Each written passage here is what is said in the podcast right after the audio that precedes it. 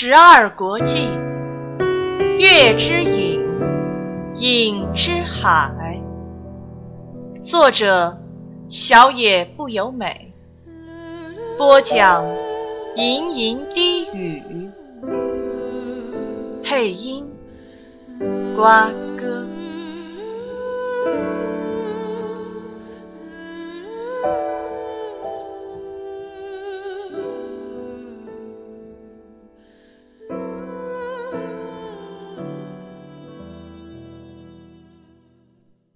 杨子被强拉着站起来，逼着走上田间蜿蜒的小路。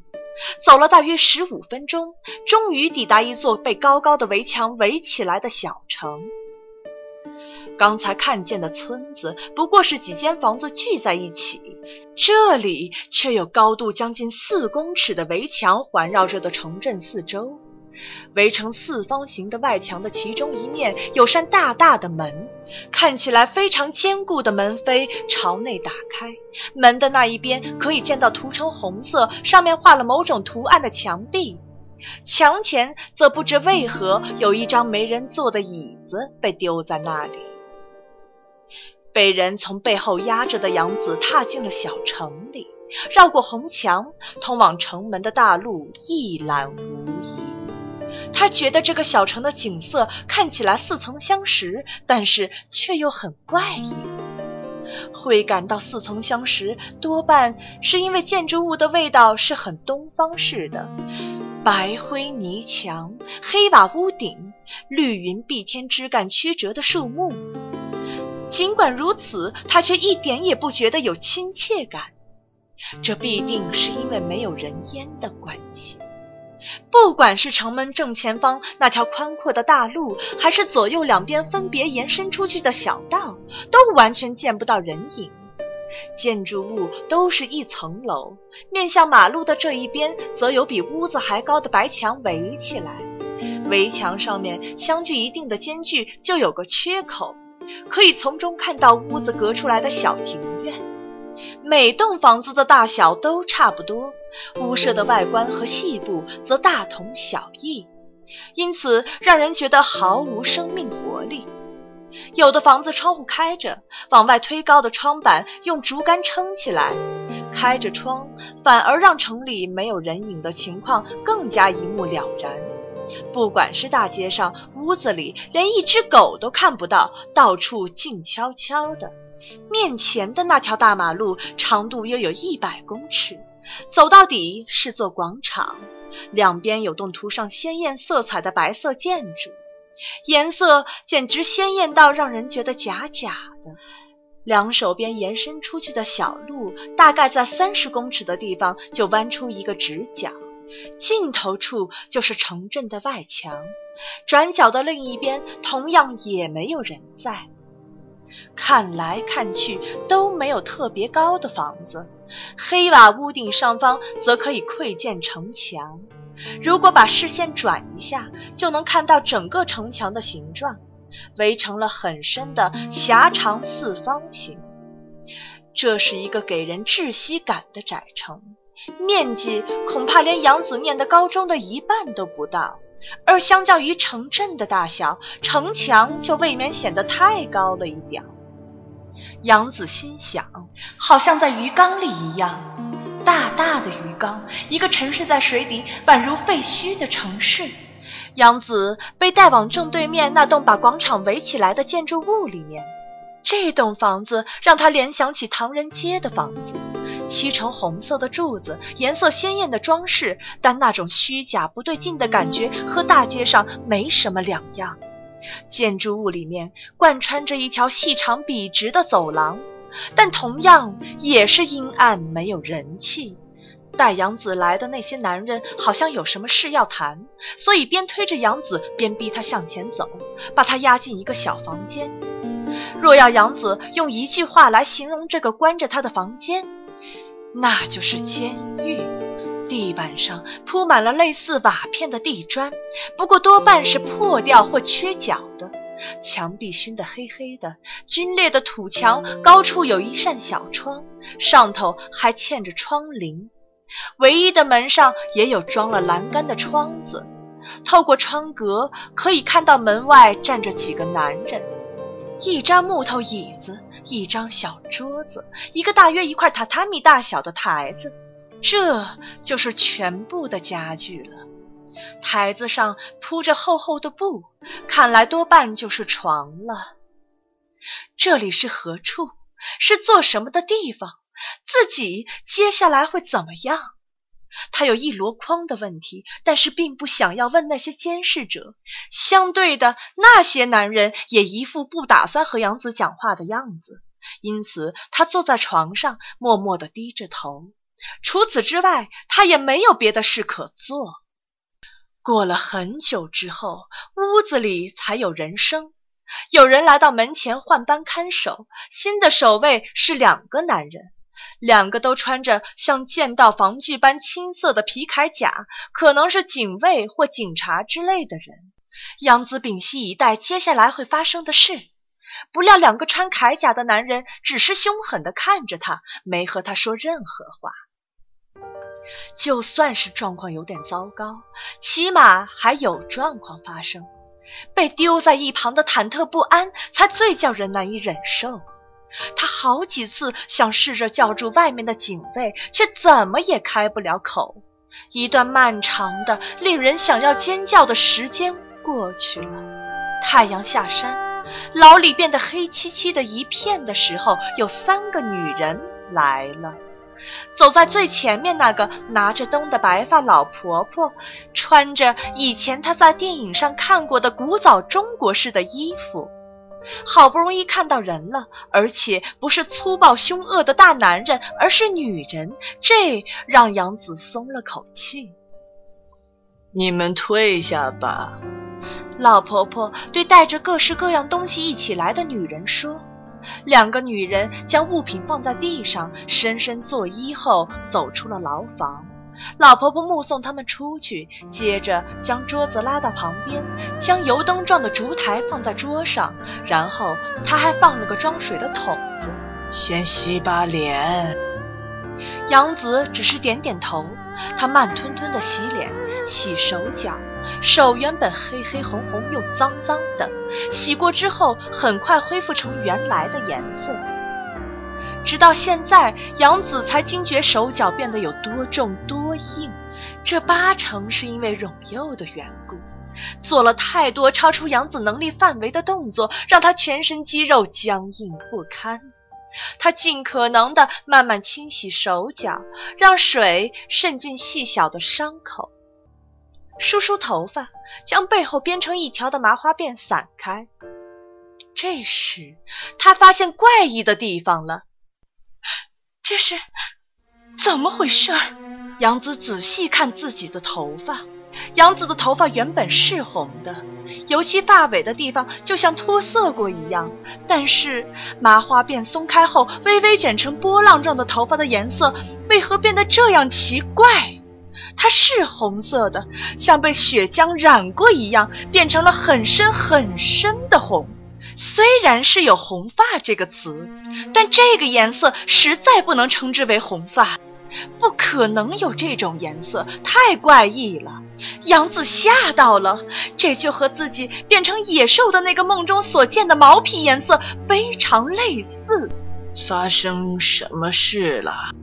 老婆婆问了。她便哭诉着，头发的颜色变了。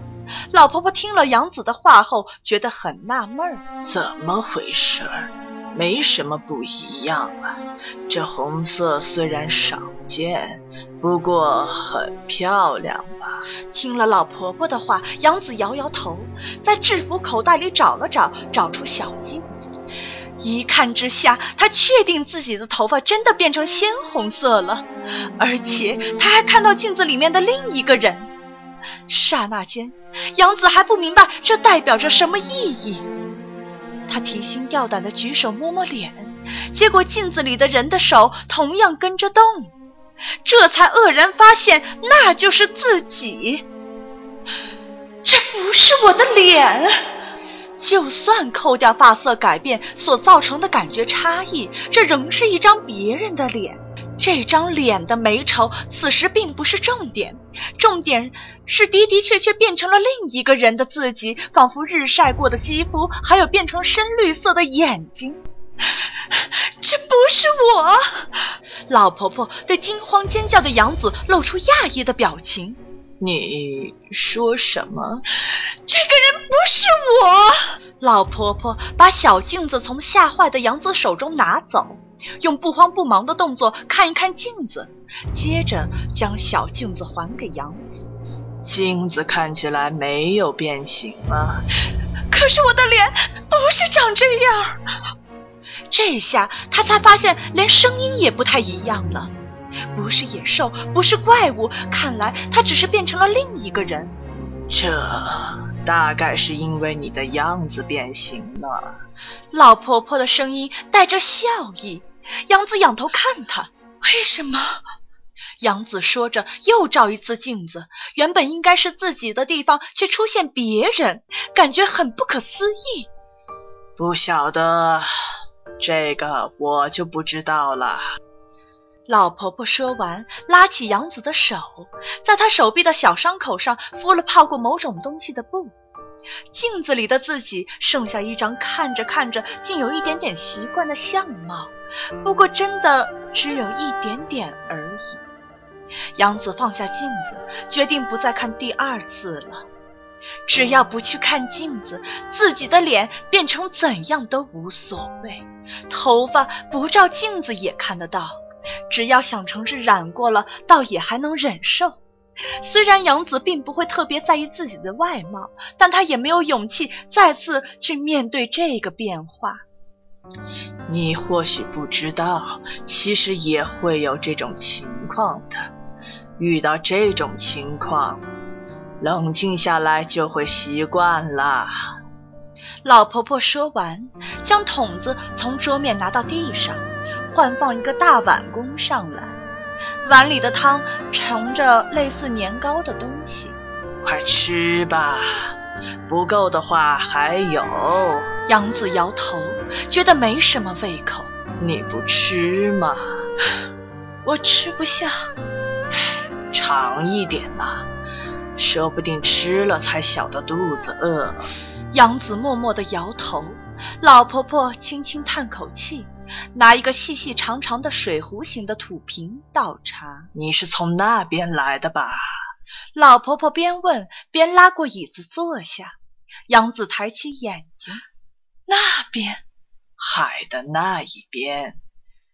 你是穿过虚海来的吧？什么是虚海？就是断崖底下的海，空无一物，一片漆黑的海。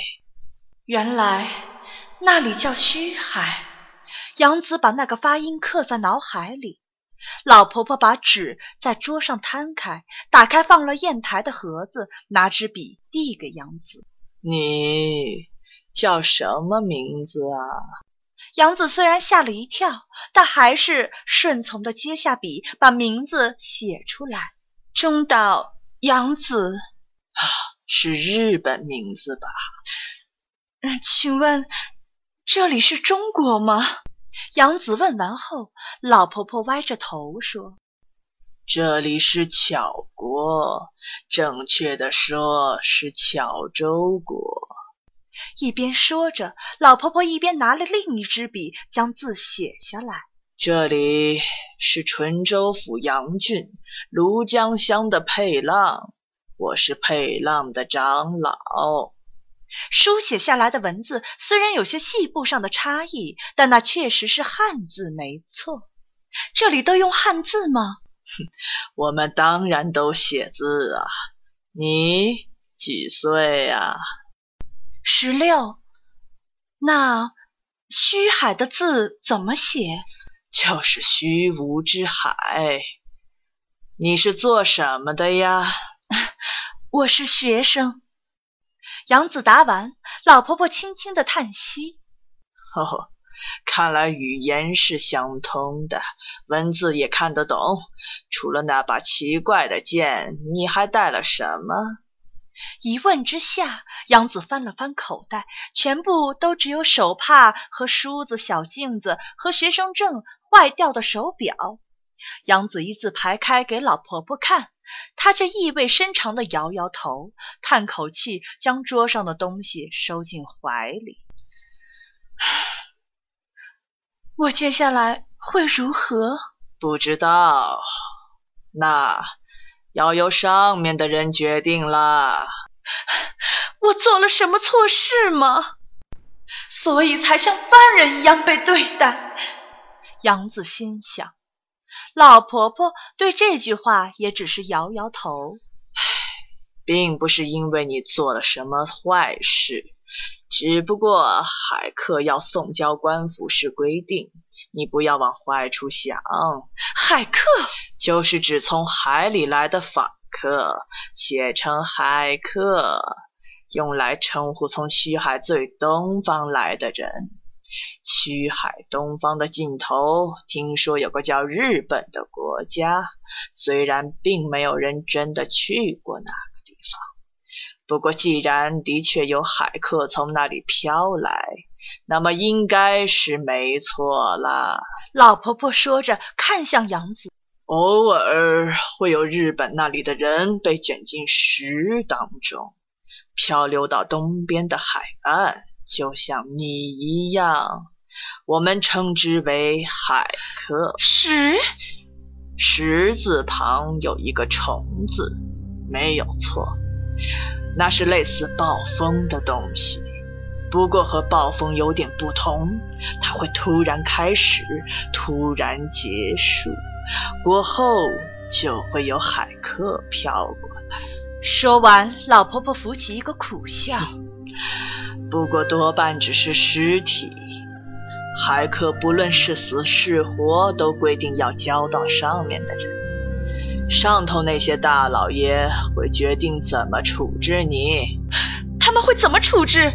到底会怎么做？我真的不清楚。上次有个海客活着飘到这里，是早在我奶奶的时候的事儿了。但是那个海客据说是送到县政府之前就死了。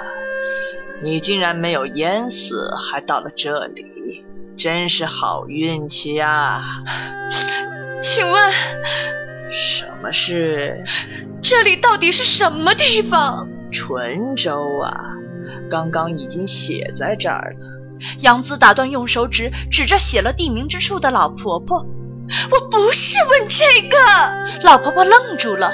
杨子对着她大叫：“我没听过什么虚海，没听过什么叫巧国的国家，我没听过这个世界。这里到底是哪里？”老婆婆只是无奈的叹口气，并没有回答。请你告诉我要怎么回去。没办法。听到这个干脆的回答，杨子将两手握紧。什么叫没办法？人是没办法穿过虚海的，就算可以过来，也不可能过去。从来就没有人，也没有海客从这里去到那一边的。杨子花了一点时间才消化了这句话。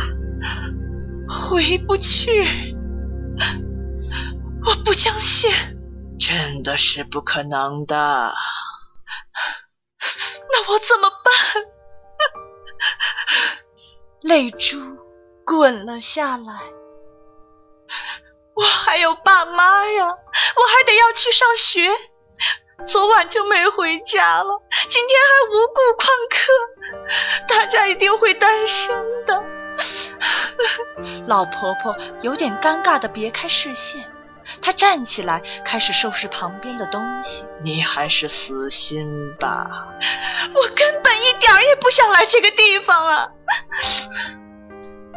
海客都是一样的，我的一切都在那边，什么都没带来，为什么不能回去啊？我。杨子再也说不下去了。老婆婆不理会放声大哭的杨子，离开了房间。刚才带过来的东西全部都被拿走。接着锁门声响起，牢房里只剩下杨子，烛台也被拿走了，连一丝光线都没有。我想回家。他连硬撑起身子都有困难，因此就躺在床上蜷着身子。杨子就这样一直放声哭着，直到哭累睡着、失去意识为止。他没有做梦。